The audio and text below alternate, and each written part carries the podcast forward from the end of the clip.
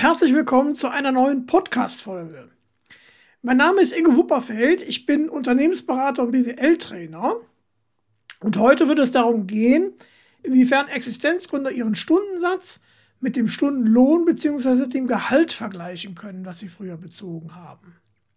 Ja, also ähm, es ist mir schon ein paar Mal aufgefallen, dass Existenzgründer ihren Tages- oder Stundensatz sehr niedrig ansetzen, weil sie sich wahrscheinlich nicht so recht trauen, einen höheren Satz zu nehmen. Aber woran liegt das? Also ich vermute, dass man sich am Stundenlohn oder eben dem Gehalt orientiert, das sie früher bezogen haben und dies dann zum Maßstab nehmen. Also nehmen wir ein Beispiel.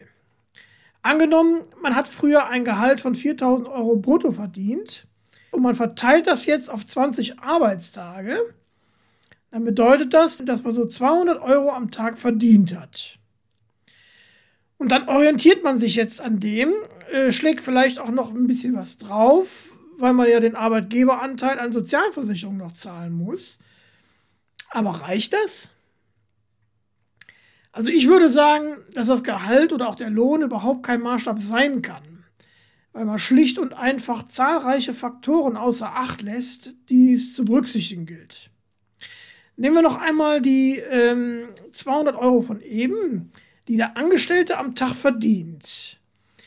Diese 200 Euro ist das Bruttogehalt pro Tag des Angestellten.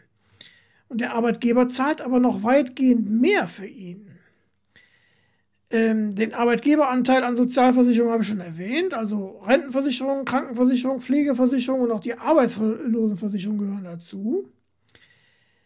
Aber dann zahlt der Arbeitgeber auch noch Berufsgenossenschaftsbeiträge. Und das ist eben die gesetzliche Unfallversicherung, die man als Arbeitgeber alleine zu tragen hat, wo der Arbeitnehmer nicht beteiligt ist. Und dann kommen auch noch weitere Personalkosten dazu, die der Arbeitgeber zu tragen hat, ohne dass sich in irgendeiner Form äh, sich das im Gehalt widerspiegelt. Also zum Beispiel die Kosten des Arbeitsplatzes. Also Werkzeug oder ein Schreibtisch, ein Computer, eventuell auch Berufskleidung wie Schutzanzüge oder sowas. Fortbildungskosten, Reisekosten, so, das gehört eben alles noch zu den Personalkosten dazu. Und die bekommt der Angestellte ja sozusagen, wenn man das so will, obendrauf. Also er bekommt das nicht äh, in Form von Geld, aber ähm, er bekommt eben diese Dinge zur Verfügung gestellt. So, so, so muss man das eben sehen. Und der äh, Arbeitgeber muss eben diese Kosten dann auch tragen. Ja, und dann gibt es natürlich auch weitere Betriebskosten, die dann gedeckt werden müssen, die mit den Personalkosten so gar nichts zu tun haben. Also ähm, zum Beispiel Versicherungen oder auch Miete oder auch die Abschreibungen äh, müssen ja nun auch gedeckt werden. So, und das muss eben der Existenzgründer eben alles selbst tragen mit seinem Tages- oder Stundensatz. Und ich denke, man kann hier schon sehen, dass das eben schon kein Maßstab sein kann. Na, also äh, wenn man sich eben an dem früheren Gehalt oder Lohn orientiert. So, und wenn jetzt auch noch hinzukommt, dass man auch noch äh, Dinge abfedern muss, weil man ein schwankendes Einkommen hat, dann kann man das als recht nicht miteinander vergleichen. Also, wir erinnern uns noch mal kurz. Die 200 Euro waren der Verdienst des Angestellten pro Tag, wobei man hier aber berücksichtigen muss, dass dieser Angestellte diese, diese 200 Euro jeden Tag äh, gesichert hat. Na, und das sogar in Zeiten, wenn er fehlt. Also auch wenn er krank wird oder auch in Urlaub äh, äh geht. Na, dann verdient er auch diese 200 Euro am Tag. Na, und das ist beim Existenzgründer grundlegend anders. Der wird eben kein Geld verdienen, wenn er krank wird oder in Urlaub fahren möchte. Und dann muss der das eben entsprechend abfedern.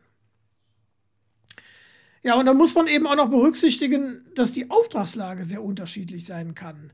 Und gegebenenfalls kann auch sein, dass man saisonabhängig ist. Und das ist sogar äh, nicht selten. Man denke beispielsweise an die Gastronomie oder an die Reise- und Tourismusbranche Gegebenenfalls hat man auch im Einzelhandel oder auch im Handwerk Saisoneinflüsse. Und das muss man eben mit dem Tages- oder Stundensatz entsprechend abfedern.